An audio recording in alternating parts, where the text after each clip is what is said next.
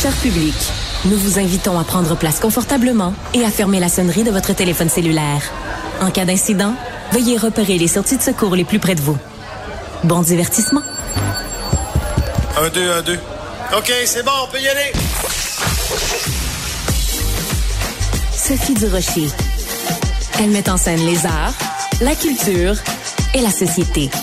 Une représentation pas comme les autres. Sophie Durocher.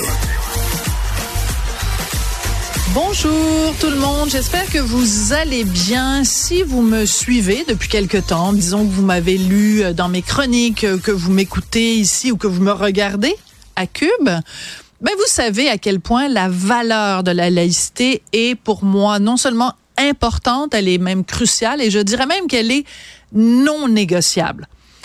Ça date pas d'hier. Depuis même la charte des valeurs de Bernard Drinville, j'étais en faveur de la laïcité et une laïcité pas de mais, c'est pas la laïcité mais. Non, la laïcité tout simple, il n'y a pas de laïcité à géométrie variable.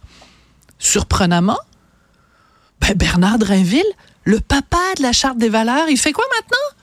C'est quoi son poste? C'est quoi son métier? Il est ministre de l'Éducation. Et qu'est-ce qu'on apprend dans le devoir aujourd'hui? Le papa de la charte des valeurs, qui est maintenant ministre de l'Éducation au Québec, a renouvelé jusqu'en 2025 le permis de l'école juive Belz dans l'arrondissement montréalais d'Outremont, malgré le fait que cette école-là, qui est une école privée religieuse, a bafoué les consignes sanitaires pendant la pandémie, on s'en rappellera, et que cette école-là ne respecte pas le régime pédagogique québécois. Et en plus, les propres conseillers de Bernard Drinville ont donné un avis défavorable au renouvellement du permis de cette école-là. Alors, dans son rapport 2022-2023 qui a été déposé la semaine dernière à l'Assemblée nationale, la commission consultative de l'enseignement a dit ne renouvelez pas le permis de cette école-là parce que les jeunes québécois qui sortent de cette école-là ne connaissent rien, connaissent rien en histoire, en géographie, en français. ils connaissent rien en biologie, en sciences, cette école-là ne respecte pas le régime pédagogique québécois. Mais qu'est-ce qui a traversé la tête de Bernard Drinville de renouveler, non seulement renouveler le permis de cette école-là, mais cette, cette école-là est financée en partie par votre argent, mesdames et messieurs, et le mien. Alors moi, j'ai deux problèmes avec ça. Premièrement, dans cette école, l'école Belts, on ne respecte pas l'égalité homme-femme, qui est pourtant quand même un principe universel au Québec. On est censé respecter l'égalité homme-femme. Dans cette école-là, il y a une non-mixité. Ben, ça se peut. Il y a d'autres écoles aussi au Québec où euh, on, il y a des classes avec euh, juste des filles. Il y a des écoles au complet où il y a juste pour des filles. Il y a des écoles au complet qui sont juste pour des garçons. Mais là, dans cette école-là, on sépare les filles et les garçons. Pourquoi, mesdames et messieurs? Parce que les filles n'apprennent pas la même chose que les garçons.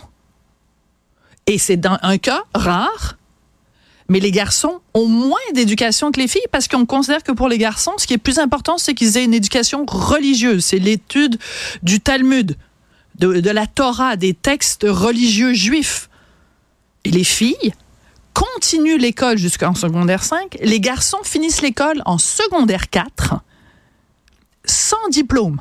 Alors on a deux classes de citoyens au Québec.